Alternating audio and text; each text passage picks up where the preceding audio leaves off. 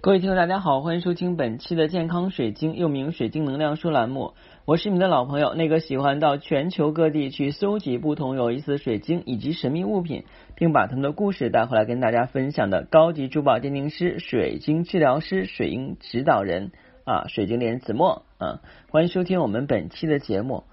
嗯，最近一段时间不是跟大家在分享我在咖啡店的生活吗？其实。嗯，一边忙咖啡店生活，一般要学习水晶的课程，还有安宁照护的课程，感觉每天都过得很充实。现在已经没有时间看电影、追追剧了啊，因为要看书、要学习。其实，当你学你自己喜欢的东西，就会很开心。嗯，我现在在的那家店，其实是我们就是咖啡馆跟别人合作的，嗯，应该算是我们派技术人员跟物就是物料去。啊，然后由那边啊，就是给他去出品咖啡，但是不属于我们店整个管理，呃，所以那边要求就比较高，要穿衬衣，而且还是要工装牌儿啊。因为之前我这些都没有经历过，但是那边的感觉气氛都死气沉沉的。其实这一段时间我是在去考量，呃，什么样的地方会让我们感觉舒服，什么样的地方会让我们觉得不舒服。那我们每个人都会有这样感受，尤其对我们中国人来讲，呃，就是对这个风水啊还是比较讲究的。我们当到一个地方去看到风景如画的地方，或是图片，我们就会心想事情很舒服。当我们看到一些这种很残败萧瑟的图片，或者说是到了那种很破旧的地方以后，就可能觉得也不舒服啊。这就是我们的环境会影响我们的人。当然，如果你这个能量大福报够的话呢，你也可以影响环境。可是这种人是特别少的，屈指可数，没有太多人。我们大部分都是会被环境所影响。你处的环境如果这个周围整洁，呃，然后嗯，感觉就是这个氛围好，你会觉得很开心。如果你在一个脏乱差的环境里边，你整天可能也就会很忧愁。那我我今天讲这个，其实是因为之前是有讲保护的晶石，今天的话还是跟保护有关系。那我所在那个地方的话，风水并不好。为什么讲风水并不好？虽然它是一个非常厉害的公司的一个，相当于是一个公司的会所啊，它是跟图书馆合作的，它里边的话还有很多图书，嗯，大家可以在那阅读、喝咖啡。环境气就是就这个氛围啊，就是创造那种氛围还很好，但是它的位置跟磁场是不好的。对，这个地方是什么样的地方？这个地方是在于以前的老火车站。老火车站，你说的火车站就是那种呃比较嘈杂，然后客流量大，什么人都有，呃，就是这个那句老话叫什么来着？鱼龙混杂之地啊，老火车站就是鱼龙混杂之地。虽然火车站已经搬走了，但是它还是会有那个气场，因为毕竟存在很好几十年了。呃，另外呢火车，它是它是在火呃火车站的这个啊，我就这么说吧，这个建筑的话，左边啊是火车站，右边是纪念碑啊。一说到纪念碑的话，肯定是抗战烈士纪念碑什么的啊。那这个本身来讲是有纪念意义不假，但是我们都知道，从风水学来讲，如果是有碑有塔的地方的话呢，旁边有这个建筑物，它就会有犯塔煞。一犯塔煞以后的话，那个建筑物所在的这个地方的气场就不太好啊。更奇葩的是，它这里边就是我说的话，它这个呃会所里边还有很多的这些。呃，老照片这些老照片呢，都是见证一个城市历史发展的，从民国时期到改革开放，这些都有，还有一些历史遗迹的遗物啊，就是比方说一些人的车票啊、工作证啊，一看的话，人家都是一九零几年出生的那个啊，那肯定都已经就是早就已经百年了嘛。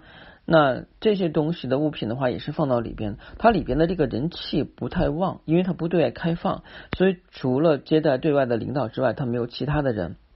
还有一些工作人员。所以当我去的时候，就感觉那儿很阴冷阴冷的感觉，就是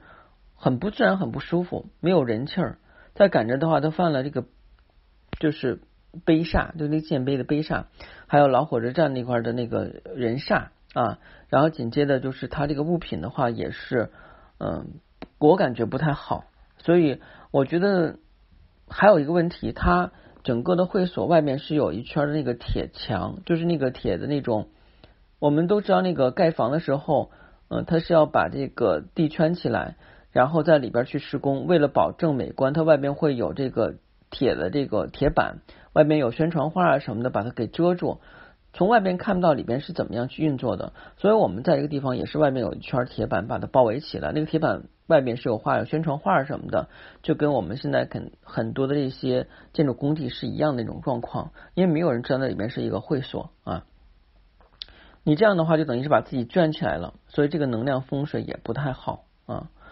嗯，如果你是做生意的啊，或者说是你做投资啊、理财啊，那这种地方的这个呃投资理财建议你不要去做啊，因为它的气场是不流通的啊，可能一时半会儿的话对它没有影响，因为开的如果短没有问题，但时间长了以后肯定不行啊。我们中国人是讲气脉气场的啊。这一看的话呢，就是不太懂行的人在里边做了这么一个地方啊，可能觉得那个位位置好啊，其实这个是不不行，这个是不对的。那如果我们的工作环境正好是这种情况，那我们怎么办啊？一定要带保护类的晶石，你最少的话，你身上带一块什么呀？带一块这个黑碧玺吧啊，黑碧玺还好一点。有人说老师我带黑曜石行吗？黑曜石现在假太多了，你知道哪个真哪个假啊？因为黑曜石天然的话就是天然玻璃，可是黑曜石的这个产量很大，其实有很多的话呢都是人工做的玻璃，它不是天然玻璃啊，所以从这一点上来讲的话，黑曜石造假率高，不建议去带。黑碧玺呢价格比较廉价，而且易活得性比较强，可以选择黑碧玺。黑龙晶我看啊，好多人可能都不知道这个东西是什么样的。如果你用这个黑玛瑙也行吧，也凑合啊。不过这两年玛瑙市场都比较疲软，所以的话，你可能在市场上找不到就是你合适的黑玛瑙啊啊。要不就是有些人的话，他可能会带个护符啊什么的都没有问题。嗯，因为你带这个就是为了帮你去挡一些煞气啊。否则一些心力弱的人的话，在这种环境下经常工作就会特别不舒服啊。反正我觉得就不舒服，但是好在我再坚持两天就 OK 了，我要换到别的。别的店面去工作了啊，我觉得还是很开心的啊，